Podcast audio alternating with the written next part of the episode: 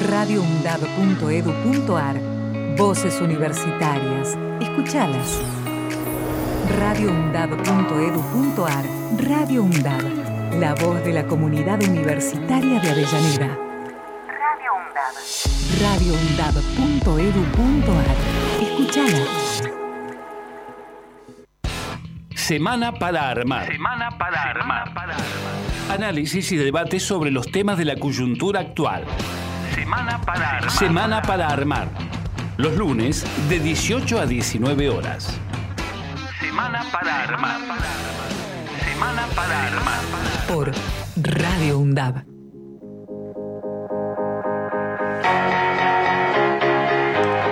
Muy buenas tardes a todos, a todas, a todes. Estamos acá en otra emisión de Semana para Armar. Estamos aquí acompañados, quien les habla Nicolás, acompañado por la China. ¿Cómo estás, China? Muy bien, buenas tardes para todos y todas. Perfecta. Aunque sea lunes estoy perfecta. Ah, muy bien. ¿Y por qué? Porque sí, no sé. Estoy contenta, tuve un buen fin de semana. ¿Qué hiciste? Estoy paseando. Estuve paseando, juntándome con amigos. Estuve en la marcha, que a hablar un poquito de eso. Y nada, estuvimos festejando, celebrando. No te voy a preguntar qué marcha, pero bueno. Eh, bueno, me alegra. Fue un buen fin de semana entonces. Fue un, buen, fue un buen de semana. Para el estudio no fue tan bueno porque no tocó papel, pero bueno. Estamos en semanas de parciales para los que son académicos, ¿no? Exactamente. Esta semana, la semana que viene. Algo son días de mucho son días de mucho laburo pero bueno un- nos distendimos un poquito Algo que no extraño, las fechas de parciales de mi vida universitaria. es que después que te recibís qué haces ¿Sos feliz? ¿sos feliz realmente? Sí. Es Bueno. como ser millonario pero sin serlo. bueno ay qué bajón En mi caso, en mi caso no soy feliz del todo porque tengo que hacer la tesis, pero cuando la haga voy a ser completamente feliz. ah bueno ahí es otro tema Eh, la tesis es un, es un enemigo un monstruo que vemos avecinarse Sí. Y que le tenemos mucho miedo. Es otro tipo de angustia. Es miedo, no yo es me angustia. acuerdo Cuando la hice por primera vez, cuando la arranqué, le decía a mi psicóloga, nunca experimenté estos estados de ánimo tan intensamente y en tan corto tiempo. Es como que pasás por todos los estados, todos los días. Para hacer la tesis El o proceso en un de- parcial no, el proceso de tesis te hace pasar por todos los estados todo el tiempo. debe ser muy frustrante Porque es como una sintonía, vos tenés que entrar en sintonía de tesis. Te levantás y te dormís pensando en el tema.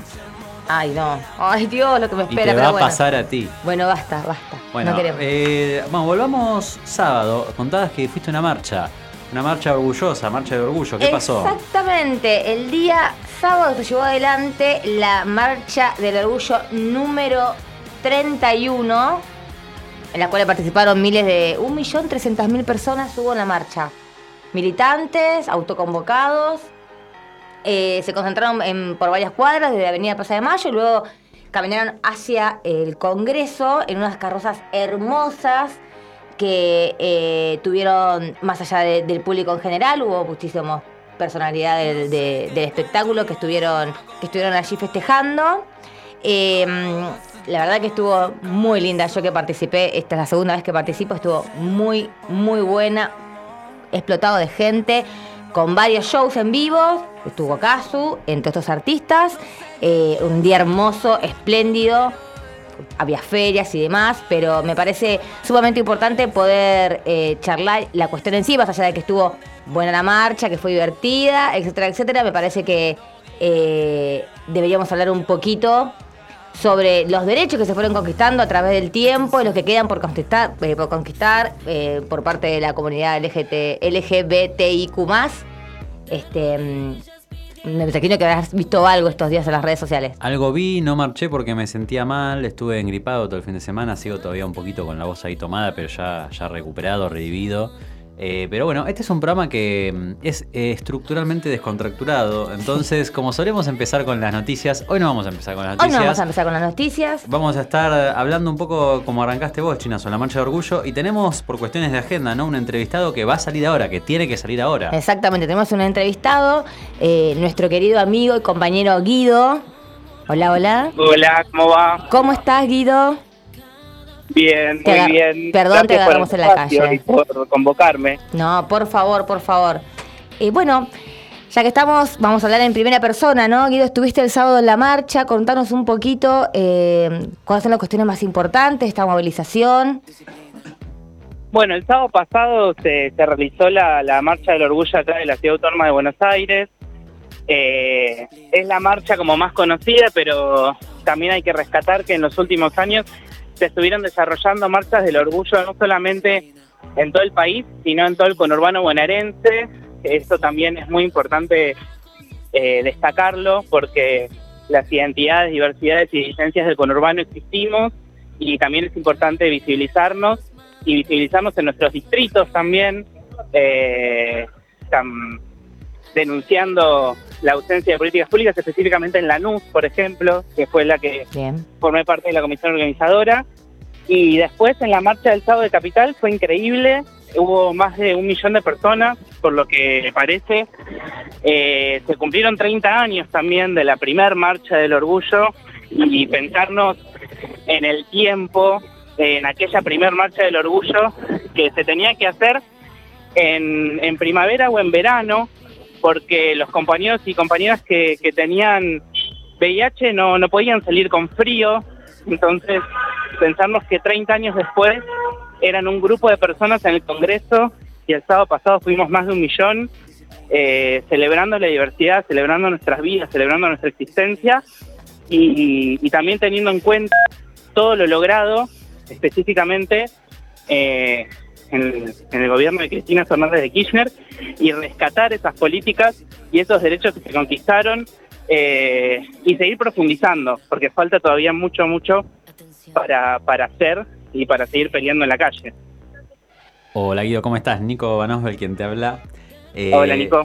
Te estaba escuchando. eh, vos comentabas que lo habían hecho también en Lanús, en la comisión organizadora. Eh, bien dijiste ahí que lo teníamos anotado, se hace desde el 92, la marcha de orgullo. ¿Cómo es esto? ¿También se hacen marchas en los distritos? ¿Hay como una marcha central y hay varias? ¿Cómo es bien eso? ¿Nos podrás contar? Históricamente la marcha de capital, como le decimos la- las maricas, eh, es como la marcha que más se conoce y en la que más participa gente, lo cual está bien porque es una manera de visibilizar, pero también, también convoco a, a cualquiera que, que quiera participar a que vea la, la agenda y el cronograma y calendario, eh, que lo pueden ver en, en el Instagram de Orgullo y Lucha, Ah, hay un que es calendario. un frente de Bien. organizaciones de la diversidad, eh, en donde está el calendario con las marchas del, del conurbano bonaerense. Eh, a esta altura, en zona sur, se hicieron en, en Quilmes, en Almirante Brown, en Lomas, en Lanús. El 12 de noviembre se hace en Avellaneda, la primera marcha. Eh, el 29 de octubre también se hizo en La Matanza. Digo, mm, son marchas que las organizan compañeros del distrito eh, y son marchas muy importantes también porque es una forma de visibilizar las, las identidades diversas y disidentes del conurbano que no, no, no, no van a Capital quizás o no llegan a ir a la marcha de Capital y tienen un espacio en su propio distrito para poder celebrarse. Cl- Claro, está bueno eso. Eh, sobre todo teniendo en cuenta esto, ¿no? Como descentrar un poco también, más allá de una movilización por ahí en la cual se congregan todos y todas, todes, eh, tener también la posibilidad de hacerlo cada uno en su localidad, ¿no? Sí, y es un espacio muy importante también, no solamente de celebración, sino también de, de lucha y, de denuncia. Eh, por ejemplo, nosotros en Lanús eh, una fuerte crítica a la gestión de Néstor Grindetti y Diego Craves, que desde que asumieron en diciembre del 2015, lo único que se encargaron fue de desguazar y vaciar los programas de, la diversidad, eh, programas también orientados a la población travesti trans, eh, y no se, no se cumple, por ejemplo, la ley de cupo en el municipio de Lanús, no se cumple la ley Micaela. Entonces, son espacios para, para poder visibilizar también esas faltas que, que hacen. Perfecto. En cuanto a la, a la marcha del sábado, ¿cuál, cuál fue el lema principal para que todos y todas y todos puedan, puedan informarse? Más allá de que, por supuesto, invitamos a la participación, después eh, te voy a pedir si podés repetir el horario en el que se hace en la marcha el día sábado 12, acá en Avellaneda, para todos los que quieran eh, participar. Eh, pero ¿cuál fue el, el lema, el lema principal de la convocatoria del día sábado? El lema fue 30 años de orgullo. teniendo en cuenta el, el aniversario que, que ya mencionamos de, de la primer marcha que se realizó, que salió ahí de Congreso. Sí. Eh, y la consigna principal fue la deuda es con nosotros eh, y también la necesidad de una ley integral trans urgente. Eh, ese fue el espíritu de, de la marcha del sábado. Perfecto. Y en particular, ¿cómo la pasaron? Eh, sé que fueron eh, varios, varios amigos, amigas, amigues y compañeros eh, a la marcha, pero en particular, ¿cómo lo viviste? Eh, sé que eh, vos fuiste con tu pareja y con amigos, con amigues. ¿Cómo, cómo lo viviste personalmente? No, la marcha fue, fue increíble en, en este aspecto. Fue una fiesta, una celebración como debe ser, porque digo, la lucha también se, se puede dar a través de la celebración y de la visibilización de nuestros cuerpos y nuestras identidades. Y realmente fue, fue una fiesta y fue una celebración. Mucha gente, mucha gente, creo que es la- el primer año en el que veo realmente demasiada gente junta. Eh, Y mucha la gente verdad joven, que no, ¿no? Se, desarrolló, se desarrolló bien, no hubo disturbios, eh, cosas que suceden en cualquier marcha, pero pero la verdad fue una celebración y fue, fue hermoso ver la cantidad de compañeros, de camiones, de música, de, de niñes o adolescentes que iban por primera vez también con sus familias. Eso también es, muy, muy lindo de, ver. Exactamente, justo te, consultaba cómo había visto, había, yo por ejemplo vi, bueno, yo fui, yo fui con, adolescentes, este, y fui, y vi mucha entorno familiar también en, ap- en apoyo, seguramente eh, por pedido de los, de los adolescentes y de los niños, pero estuvo, fue muy plural, me, me gustó mucho, estuvo muy linda. Sí, porque eh, la Marcha del Orgullo es una, una celebración, vuelvo a lo mismo, es una fiesta y tiene que ser eso y ese tiene que ser el espíritu, eh, pero también entendiendo que es una marcha política, digo, porque todavía sucede Claro. que incluso dentro de las diversidades eh, hay mucha, mm, mucha crítica a que se haya consignas partidarias, por así decirlo, pero hay que entender que nuestra lucha es política también eh, y que nuestros derechos también son políticos y que hay que conquistarlos y se conquistan en la calle. Eh, así que eso también es importante destacarlo.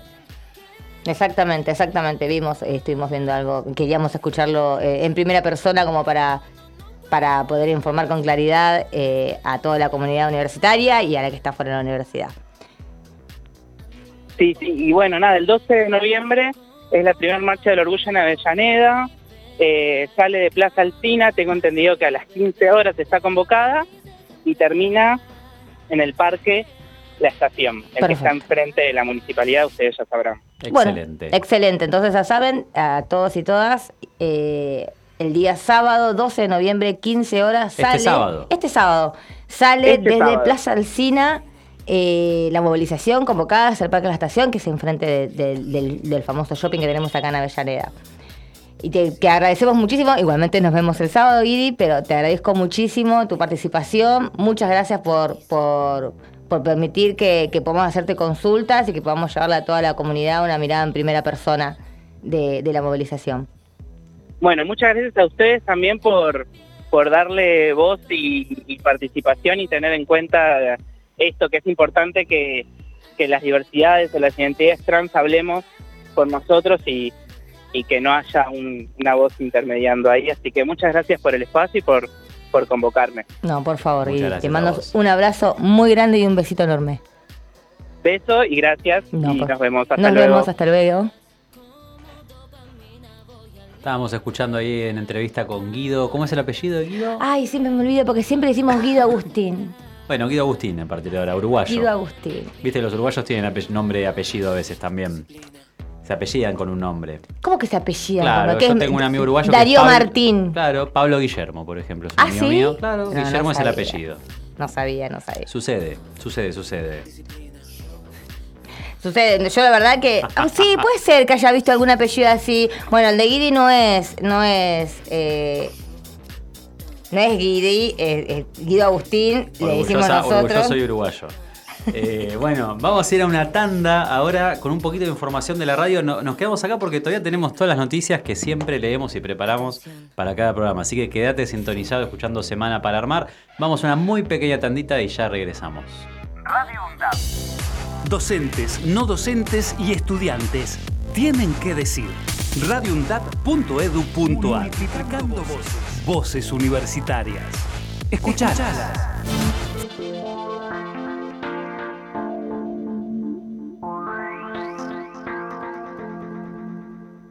Diálogo Internacional, el programa conducido por Atilio Borón, una producción de Radio UNDAP y Somos Radio AM530. Diálogo Internacional, con la participación especial de la periodista Telma Luzani, junto a un equipo integrado por Paula Klachko, Federico Montero y Marcelo Rodríguez. Sábados de 18 a 20 horas. Repetición los martes a las 18. Diálogo Internacional. Donde estés y cuando quieras, escucha Radio UNDAV. Baja la aplicación en tu celular. Búscanos en tu tienda de aplicaciones como Radio UNDAV y escucha nuestros contenidos. Baja la aplicación en tu celular. Donde estés y cuando quieras, Radio UNDAV. Hacemos otra comunicación. Otra comunicación.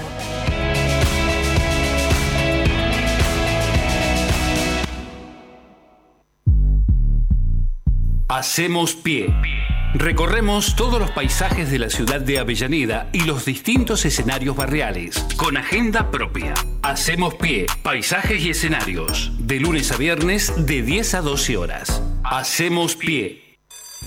La escuela, la pedagogía, los pibes, sus docentes, la crisis, el barrio y la Argentina reunidos en un memorial que no son anécdotas. A eso vine, de Néstor Rebecki. Historias, reflexiones y escritos sobre educación secundaria. A eso vine, de Néstor Rebecki. Disponible en todas las librerías. Ediciones SICUS. La buena lectura ilumina. Diario UNDAP. De lunes a viernes, de 9 a 10 de la mañana, realizamos un repaso por la actualidad universitaria en las voces de los protagonistas. Diario UNDAP. Entrevistas a referentes sociales, culturales y académicos. Diario UNDAP. De lunes a viernes, a las 9 de la mañana. Deporte sostenible, gestión deportiva y desarrollo sostenible. Deporte sostenible, salud, cultura, medio ambiente e inclusión social. Todos los martes de 13 a 14 horas. Aruna, Asociación de Radiodifusoras Universitarias Nacionales Argentinas. Somos 63 radios en cada región del país. De este a oeste y de oeste a este. Somos radios universitarias. Somos plurales. De norte a sur y de sur a norte. Somos federales. Recorriendo todas las regiones. Somos Aruna. Todas las provincias. Comunicación Federal. Desde nuestras universidades. Somos Aruna. Aruna. Asociación de Radiodifusoras Universitarias Nacionales Argentinas. La conquista del tiempo. Somos viajeros. Sabemos cuándo salimos. Desconocemos a dónde llegamos. Tenemos inquietudes y necesitamos saber. La conquista del tiempo. La conquista del tiempo. Un programa realizado por estudiantes de la carrera de turismo de la UNDAP. Los martes de 16 a 17 horas. Por Radio UNDAB. Radio UNDAB. Radio UNDAB. Docentes, no docentes y estudiantes tienen que decir, tienen que decir. Voces universitarias. Escuchalas.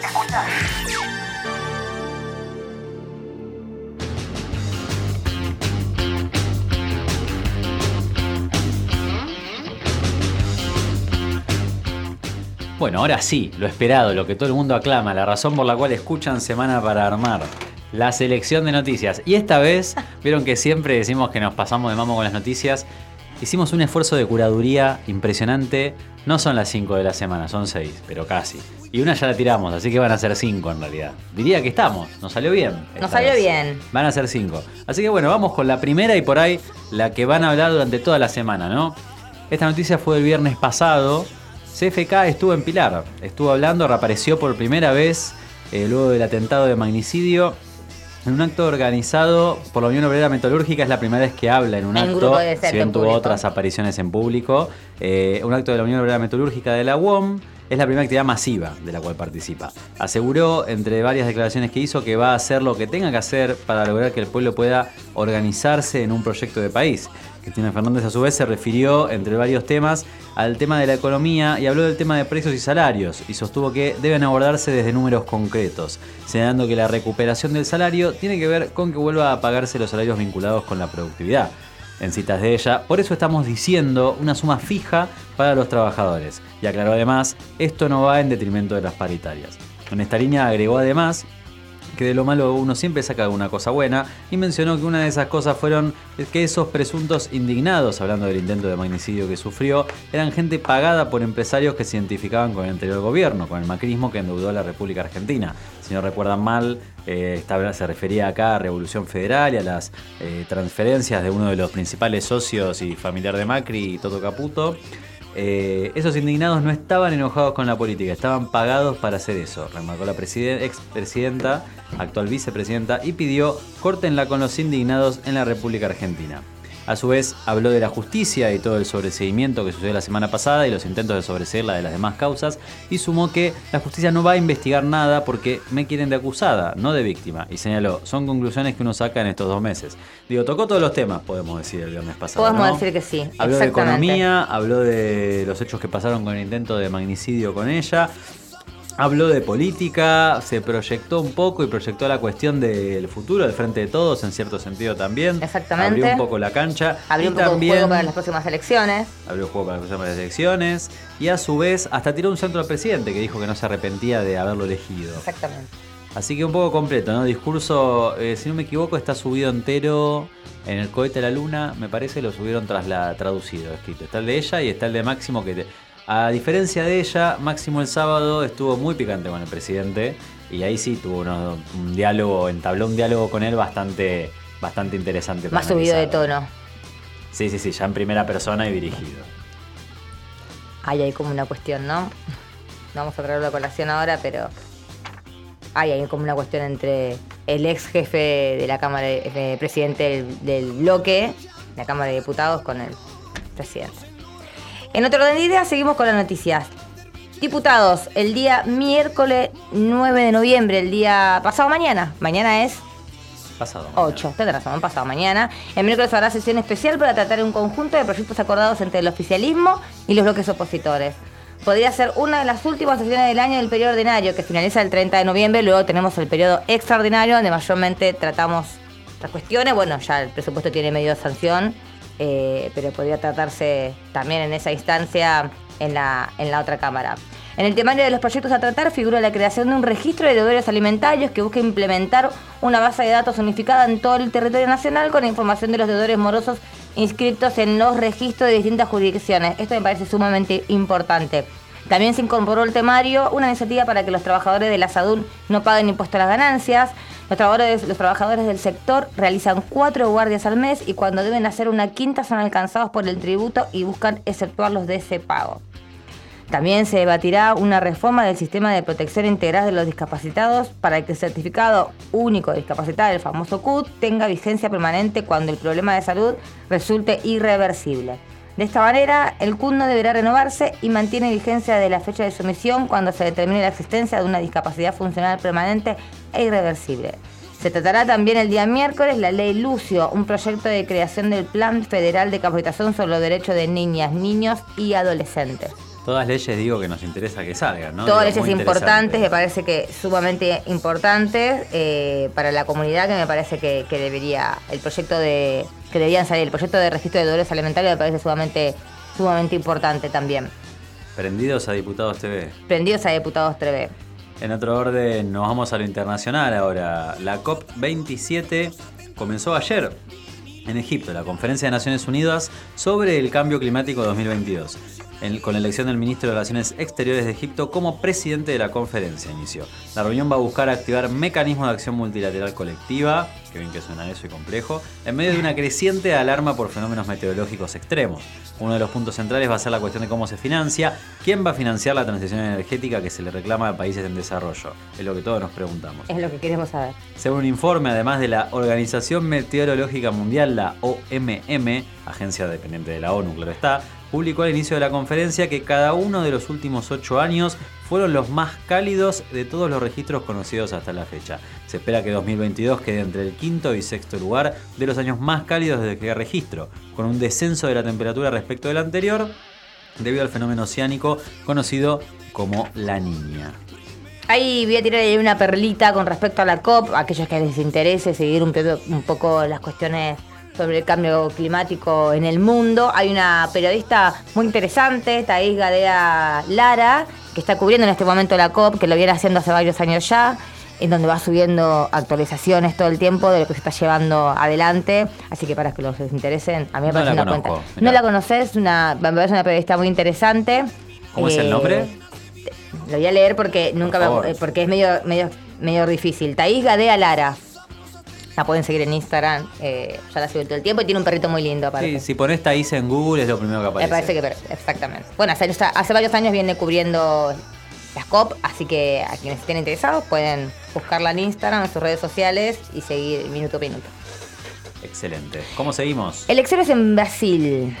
Desde que se confirmó el, el triunfo de Lula da Silva, eh, centenares de seguidores de Jair Bolsonaro comenzaron a bloquear las vías de acceso de las principales ciudades de todo el país, con acampadas incluso en Sao Paulo, frente a una de las sedes del ejército para pedir, entre rezos, un golpe de Estado.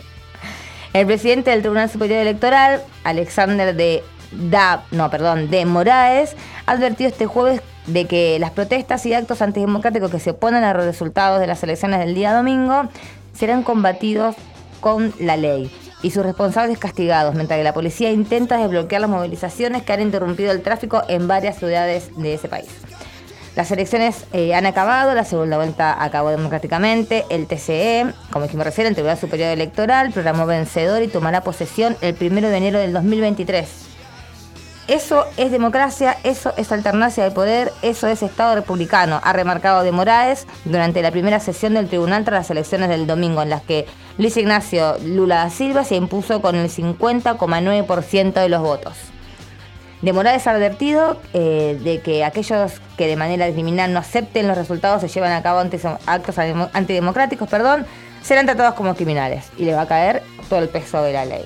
Por otro lado, también ha querido destacar la rapidez y eficacia con la que funcionaron las sumas electrónicas, objetivo de Bolsonaro que las acusó de poco fiables, señalando que tan solo tres horas después de que cerraran los colegios, las autoridades electorales ya tenían confirmada la candidatura. Qué extraño, ¿no? Con esto de la, boleta electrónica, en algunos casos parece ser eh, sumamente necesaria y en otros, cuando se pierden todo, en- en- mayormente, no sirven. Sí, Pero depen- bueno. depende de quién gane. Eh, igual medio preocupante, ¿no? Esta cuestión de no- eh, que sucede en Brasil de- del no reconocimiento de, de Lula como candidato por parte de Bolsonaro.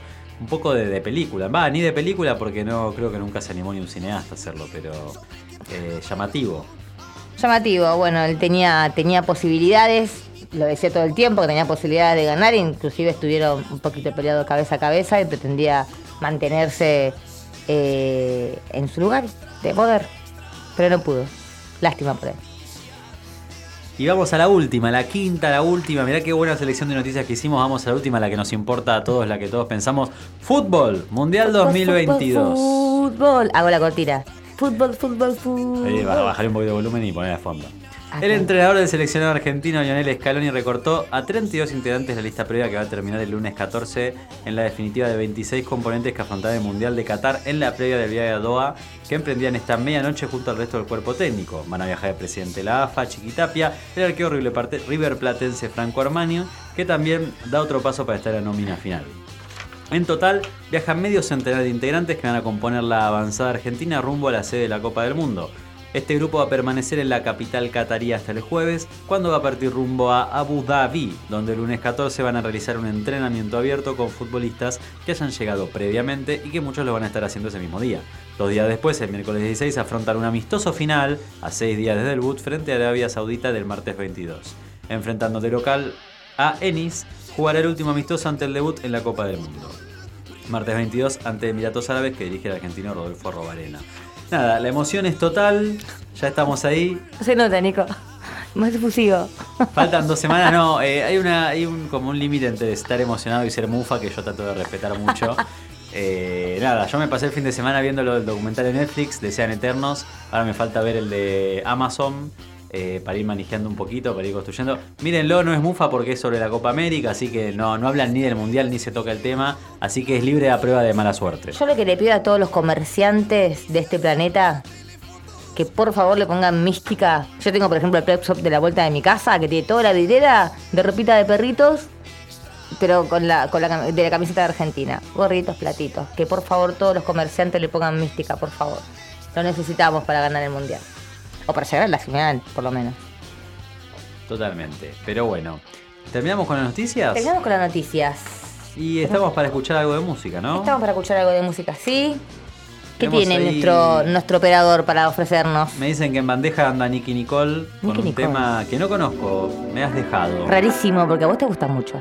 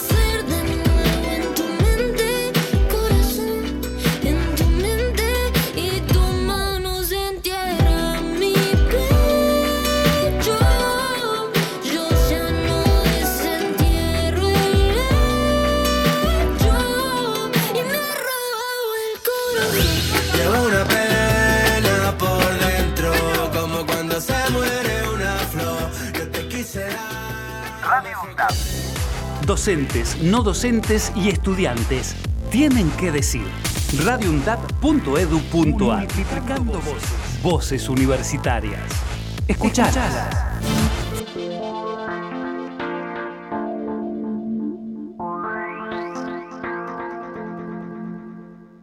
Diálogo Internacional, el programa conducido por Atilio Borón, una producción de Radio UNDAP y Somos Radio AM530. Diálogo Internacional, con la participación especial de la periodista Telma Luzani, junto a un equipo integrado por Paula Klachko, Federico Montero y Marcelo Rodríguez. Sábados de 18 a 20 horas. Repetición los martes a las 18. Diálogo Internacional. Donde estés y cuando quieras, escucha Radio UNDAV. Baja la aplicación en tu celular. Búscanos en tu tienda de aplicaciones como Radio UNDAV y escucha nuestros contenidos. Baja la aplicación en tu Baja la celular. aplicación en tu celular. Donde estés y cuando quieras, Radio UNDAV. Hacemos otra comunicación. Otra comunicación.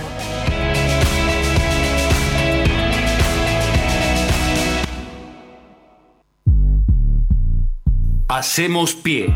Recorremos todos los paisajes de la ciudad de Avellaneda y los distintos escenarios barriales, con agenda propia. Hacemos pie, paisajes y escenarios, de lunes a viernes de 10 a 12 horas. Hacemos pie. La escuela, la pedagogía, los pibes, sus docentes, la crisis, el barrio y la Argentina reunidos en un memorial que no son anécdotas. A eso vine, de Néstor Rebecki. Historias, reflexiones y escritos sobre educación secundaria. A eso vine, de Néstor Rebecki. Disponible en todas las librerías. Ediciones SICUS. La buena lectura ilumina.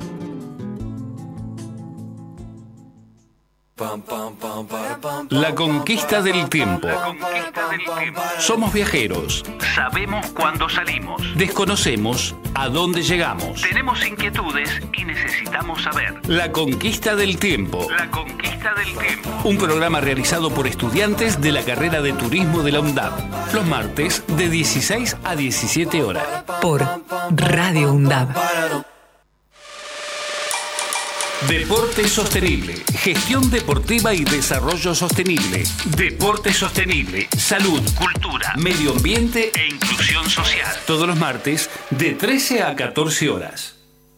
Diario UNDAB. De lunes a viernes, de 9 a 10 de la mañana, realizamos un repaso por la actualidad universitaria en las voces de los protagonistas. Diario UNDAB. Entrevistas a referentes sociales, culturales y académicos. Diario UNDAB. De lunes a viernes a las 9 de la mañana. Radio UNDAB. Docentes, no docentes y estudiantes tienen que decir, tienen que decir. radioundab.edu.ar Voces universitarias. Escuchalas.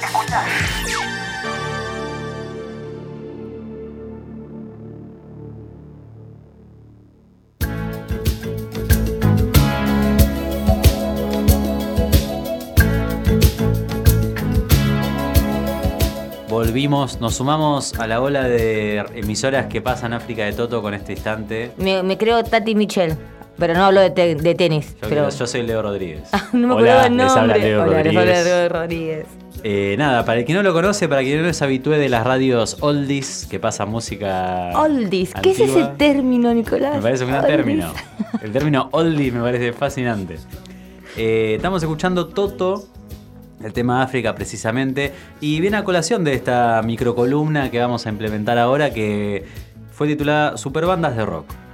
Un fenómeno que no sucede en Argentina extrañamente mucho, porque acá por ahí tenemos una cultura más de las colaboraciones, ¿no? Pero en el resto de los países sucede mucho que bandas consagradas, ¿no? Que ya tienen unos años, que están instaladas, afianzadas, que ya pueden vivir de rentas de sus discos, eh, dicen, bueno, vamos a armar una super banda. Y se junta el bajista de Led Zeppelin, el cantante de Foo Fighters, el guitarrista, no sé, de mm, eh, Audioslave, de Nirvana, y hacen una banda. Y le ponen un nombre y sacan un disco.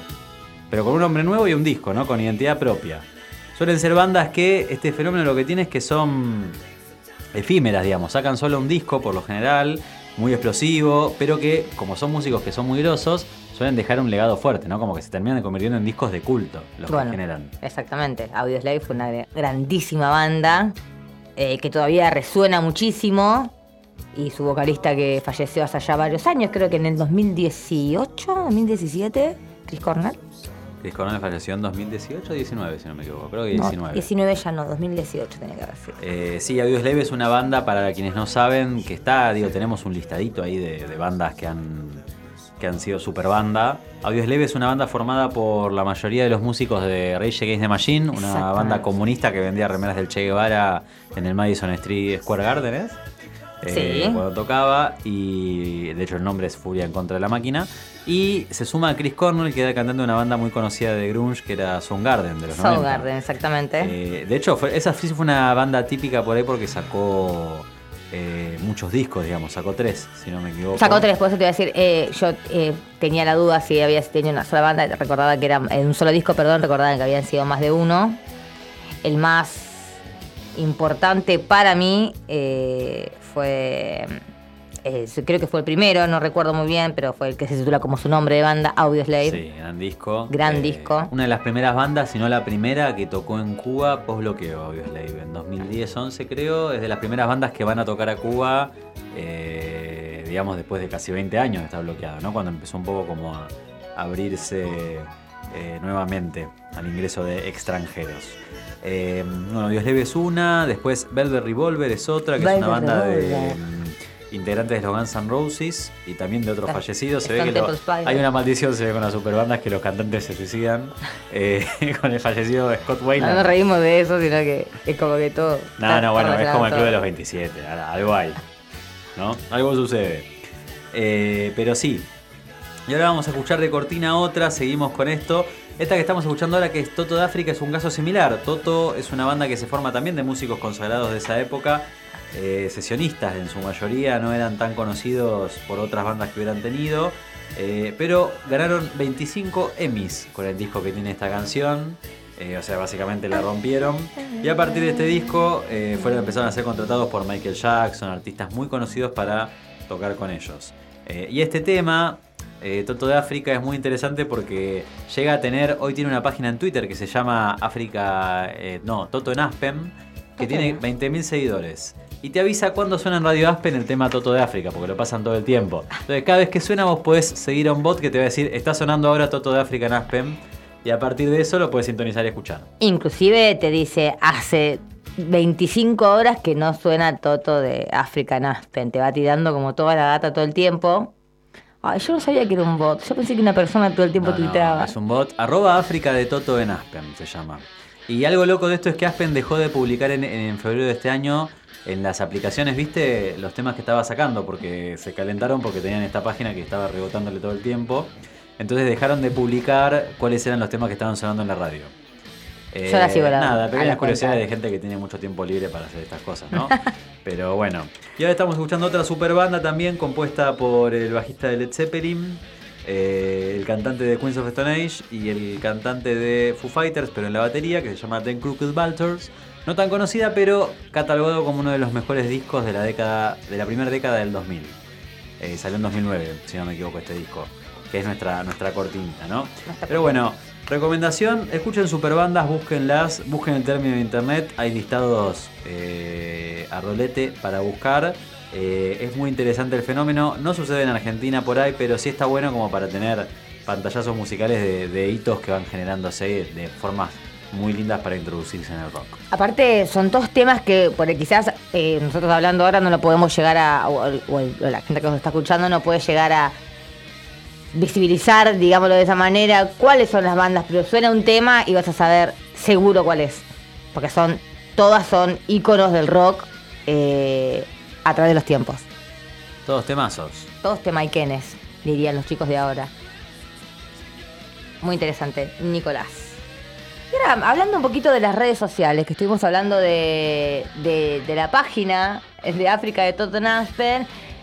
Yo estuve mirando un poquito Twitter, porque es la red social que más utilizamos. Yo ¿Cómo no tengo? Twitter. Yo Bueno, lo Nicolás, ¿no? no- tengo- sigo sin Twitter. Es una persona que yo no puedo creer que no use Twitter, pero es una persona que no se mantiene informada por lo que veo. Ni no siquiera lo tengo en el celular. Ni siquiera lo tiene- eso No. lo sé yo, eso lo sé. Nicolás es de pocas redes, pero hay toda una revolución, ¿no? Con el nuevo, con una nueva edición de Gran Hermano. Sí, hay como una conmoción, no sé qué pasó, pero antes no, no era tan efusiva la gente con Gran Hermano, ¿no? No. O sea, desde el primero para mí no sucedía un fenómeno. No, es verdad, desde, desde el primer Gran Hermano no se veía, no, no había tanta eh, efusividad del público, etcétera, y ahora está estallando. Me encanta la cortina. Este perdón no puso la cortina. Está estallando. Ayer fue una gana de eliminación. Salió la tan odiada Mora. No Sí, todos queríamos que se fuera Mora, ¿no? Había un sentimiento popular ahí. Eh, Se hizo justicia. Sí, y me gustó que salga con una espontánea y que no supiera quién se la hizo también. ¿Quién se la hizo? La verdad que es un juego, yo, esto lo, comentábamos muy por arriba porque nos llama mucho la atención, porque entras a las redes sociales y no hay nada, eh, no hay nadie que no esté hablando de este juego, de la edición de este gran hermano.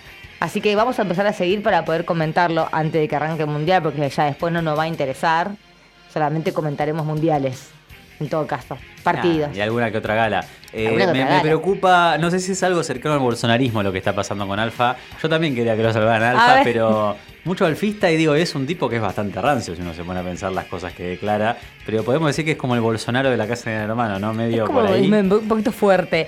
Eh, me parece que Recordemos cómo se presentó Alfa en el primer capítulo. en el primer capítulo se presentó de una manera muy brusca, digámoslo, y tenía un montón de. surgieron un montón de denuncias, etcétera, de un tipo muy machista. Dicen que le hacía sanguchito, empanadas de tripa gorda a Georgina Barbarosa. Decía empanada de tripa gorda, no quiero saber Real, cómo real, serán. real. Dios. llevaba en la pandemia Georgina Barbarosa, lo admitió ella. Bueno, ella dijo que fueron pareja en su momento y que ya, en realidad, cuando él ingresó. Ah, machiaron, dice Y le acá, llevó las empanadas. Y le llevó las empanadas. Bueno, ella dice que se conocieron y que nunca lo vio como una persona, como la persona que se describió él cuando inició el programa. La verdad es que ahora su perfil dio un giro sumamente. un giro de 360 grados porque ya dejó de ser esa persona y ahora es como un.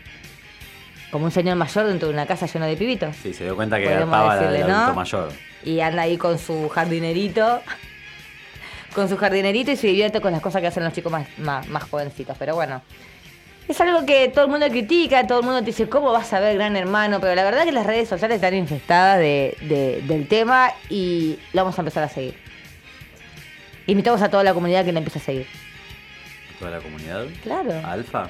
¿Tiene No, cuenta? Gran Hermano, no sé si tiene cuenta. ¿Y cómo no sabes si tiene cuenta Alfa? No sé si tiene cuenta. Porque todos Alfa. tienen cuenta. En realidad sí tiene cuenta de Instagram porque lo sabemos, porque al principio se le. se le se habían hecho. No, no tiene cuenta. Porque viste que todos.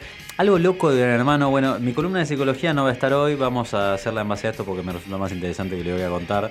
Eh, algo ¿Cómo puedes analizar interesante- esto? Claro, yo analizo algo. Ayer pensaba mientras miraba la gala.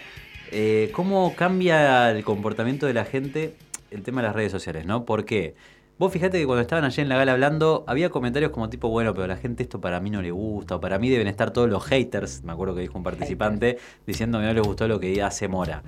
Y vos ponete a pensar eh, cómo se metió en el discurso, en la subjetividad, ¿no? La cuestión de las redes sociales, a nivel de que nosotros en la mano no estaban tan pendientes por ahí de pensar qué están pensando afuera de nosotros. Bueno, tampoco había como había. otra inversión, era más orwelliana la cuestión. Es que ahora me parece bien que con el, con el surgimiento de las redes sociales, tan masivamente que se utilizan, ya tienen, ya saben un poco más cuál es el- la mirada del público que los sigue, etcétera. Antes la verdad que no interesaba porque nadie tenía redes sociales, entonces era todo muy sentarse todo el tiempo a verlo y después sacar tus conclusiones más allá de lo que estés viendo y votar en consecuencia.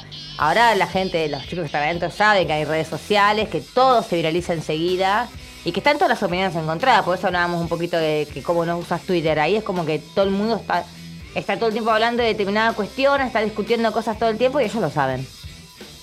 Así que saben que los están matando también por, por las redes sociales. Claro, lo que no saben es a quién están odiando y a quién no. Exactamente. La, la gracia estaría ahí, podríamos decir, ¿no? Y bueno, se vio muchísimo en la gala de ayer, cuando se fue Mora, eh, la incertidumbre de algunos de los participantes que decía entonces cómo es.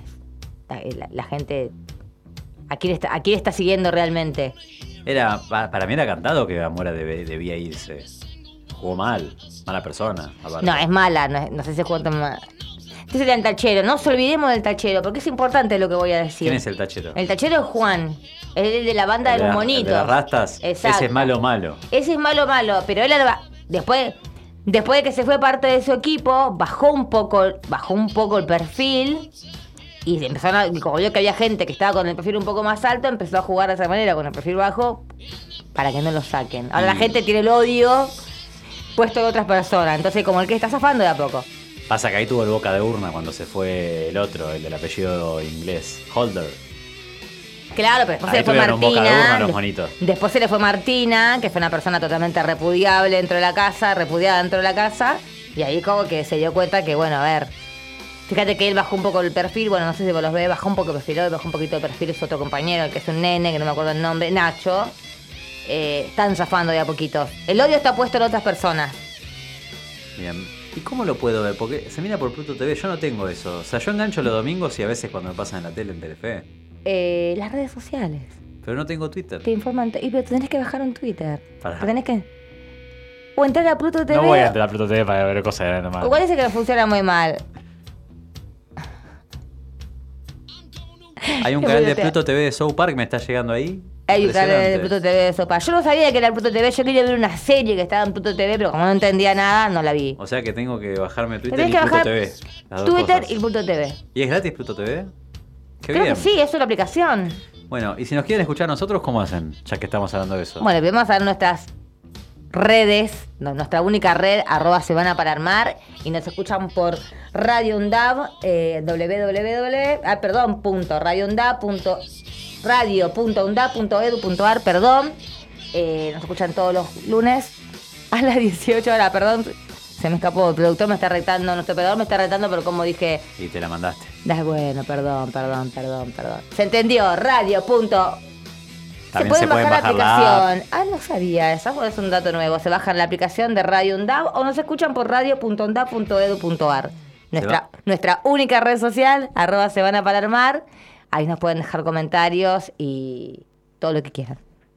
Y bueno, ya no sé si querés comentar algo más, si no, ya nos podemos ir, me parece. Creo que cumplimos nuestra misión aquí. Creo que hoy cumplimos nuestra misión. Esperemos que se hayan divertido con las cositas que decimos, con la información que damos, con las noticias que damos para que estén informadas.